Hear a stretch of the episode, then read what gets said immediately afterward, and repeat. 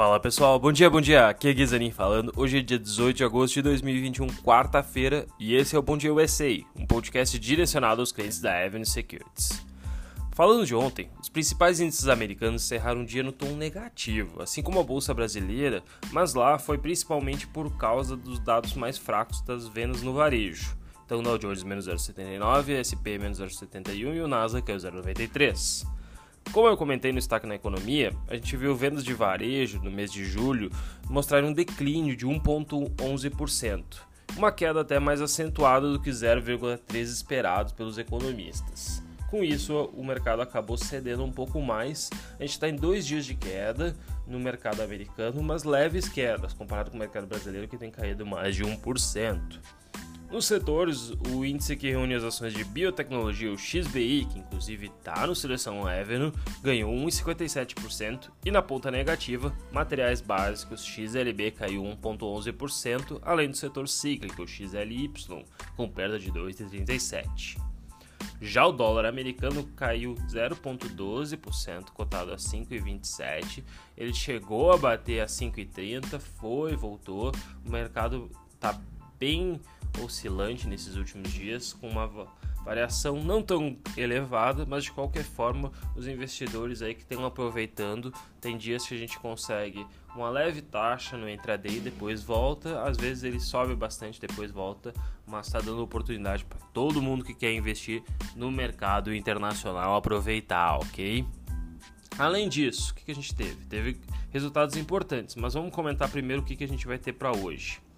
Na madrugada no continente asiático, as ações operaram em tom positivo. O índice Xangai subiu 1,11%, enquanto no Japão o Nikkei subiu 0,59%. Porém, a gente já vê dados na Europa e nos Estados Unidos futuros mais é, negativos, ou pelo menos próximos do 0 a 0. A Eurostox opera em alta de 0,04 agora às 7 da manhã, horário de Brasília, o CAC 40 índice francês cai 0,29, o DAX índice alemão 0,10, na Inglaterra o FTSE 100 cai 0,24. Então a gente está tão levemente negativo, apesar do Eurostock estar subindo um pouquinho.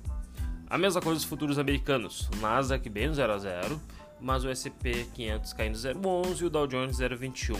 Então talvez a gente tenha um dia negativo, talvez tenha uma leve reversão, mas pelo menos deve ser um dia mais ameno do que ontem.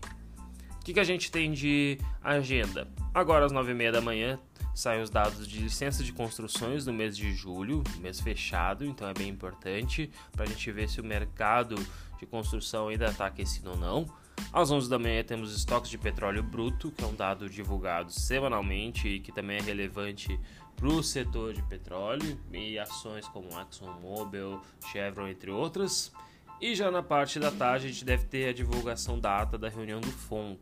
Lembrando que o presidente Powell reuniu ontem, a gente teve alguns discursos relevantes falando um pouco da economia americana, mas a ata do Copom pode balizar o mercado para ver se eles estão preocupados com a inflação, se ela é temporária ou o que, que pode acontecer nos próximos meses com a política monetária americana. Além disso, em termos de balanço, a gente tem dados da Target, da Nvidia, da Cisco, da Lowe's e da Robinhood saindo tudo no dia de hoje. Agora falando de resultados. O que, a gente viu? O Walmart, Home Depot e Sea Limited. Vamos começar primeiro com a Sea Limited. A dona da Shopee, da plataforma de games Garena, divulgou seus resultados ontem pela manhã e os números superaram as estimativas. A receita foi de 2,3 bilhões versus 2 esperado, um avanço de 158% no ano contra ano, e o prejuízo por ação ficou na casa de 0,61 ante o consenso de 0,68 negativo. O segmento da Digital Entertainment, que engloba, por exemplo, seus jogos mobile mais famosos do mundo, entre eles o Free Fire, saltou 166% de receita para mais de um bilhão de dólares impulsionado por um crescimento no número de usuários ativos no trimestre que totalizaram 725 milhões, uma alta de 45% no período. Além disso, o Shopee também viu as suas receitas crescerem expressivos 160% para 1,2 bilhão e reportou um aumento de 87% no GMV, totalizando 15 bilhões eh, negociados na plataforma no trimestre. No Brasil, a plataforma foi lançada no fim de 2019 e ocupa a primeira posição na categoria do número de downloads, para vocês terem uma ideia. As suas ações da CIA Limited, código SE, subiram mais de 6% na sessão, renovando o máximo das últimas 52 semanas, e a companhia hoje está avaliada em 152 bilhões de dólares no ano, tendo subido 46%. Agora, outra importante que saiu os dados foi a Walmart, código da AMNT, que reportou os resultados ontem pelo período da manhã referentes ao segundo trimestre e também excedeu as estimativas. Vocês viram que ontem a gente falou que alguns dados não bateram tanto, mas grande parte das empresas está conseguindo aí bater as estimativas do mercado, mostrando o crescimento pujante da economia americana. A receita do Walmart no trimestre foi a maior de todos os tempos, tirando o período da pandemia, tá? O lucro por ação ajustado foi 1,78 dólares contra 1,57 esperado, e as suas receitas foram de 141 bilhões contra 137 esperados. A empresa de varejo também elevou a sua previsão para o próximo ano, dizendo que espera um lucro por ação na faixa entre 6,20 e 6,35. E ela disse que espera que as vendas nas lojas do Walmart nos Estados Unidos cresçam entre 5 e 6%. Os grandes destaques ficaram por causa do diretor financeiro, que disse que a empresa está acompanhando de perto a variante Delta à medida que novos casos aumentam, mas não viu nenhuma mudança nos padrões de consumo dos seus clientes. Ele disse que o uso de máscaras está de volta, mas o funcionamento das empresas continua 100% e que as empresas todas estão abertas e funcionando. As ações do Walmart ficaram para trás de outros grandes players na pandemia que se beneficiaram no setor de varejo. Para você ter uma ideia, elas sobem só 5% esse ano, enquanto a Target e a Kruger viram suas ações subiram 49% e 37% respectivamente só em 2021, mostrando aí que ela, apesar de ter um desempenho mais resiliente durante a pandemia, de qualquer forma, quando tem uma abertura, uma bonança, ela não se beneficia tanto.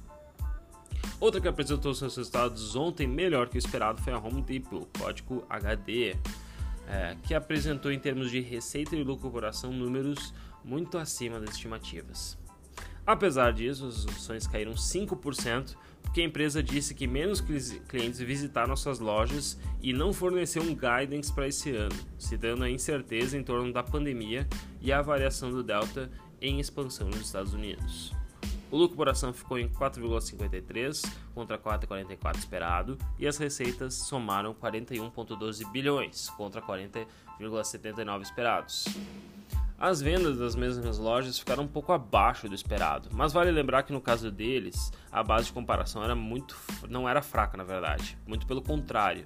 Durante a pandemia, os clientes procuraram a loja, por exemplo, para comprar tintas, madeira, suprimento de jardinagem, entre outros materiais para reformar a casa. Muitas das pessoas ficaram em casa e aproveitaram esse período para fazer grandes mudanças.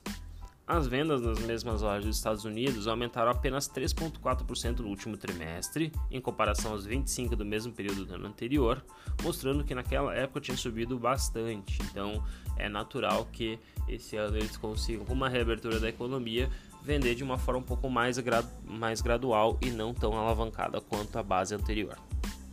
Embora a Home Depot não tenha dado um guidance, o CFO, que é o Richard Feio, disse em teleconferência que nas duas primeiras semanas de agosto, as vendas das mesmas lojas dos Estados Unidos estiveram em linha com a tendência do segundo trimestre, mostrando que talvez os resultados é, esperados anteriormente no guidance possam se perpetuar nos próximos trimestres. A queda também da ação acabou acontecendo mesmo depois dela ter subido 20% no ano. É, além disso, eles tiveram um aumento superior ao SP500 até agora. Lembrando que o SP500 está próximo dos 14, 15%, então a ação de qualquer forma está indo muito bem, tá certo? Bom, pessoal, era isso aí. Qualquer dúvida, ficamos à disposição. Lembrando que a gente tem o nosso Conexão Evno toda segunda-feira às 19 horas no YouTube da Evno. Me sigam nas redes sociais, Gui Zanin, também tem o Will, arroba Will Castro Alves. Aquele abraço, bom dia.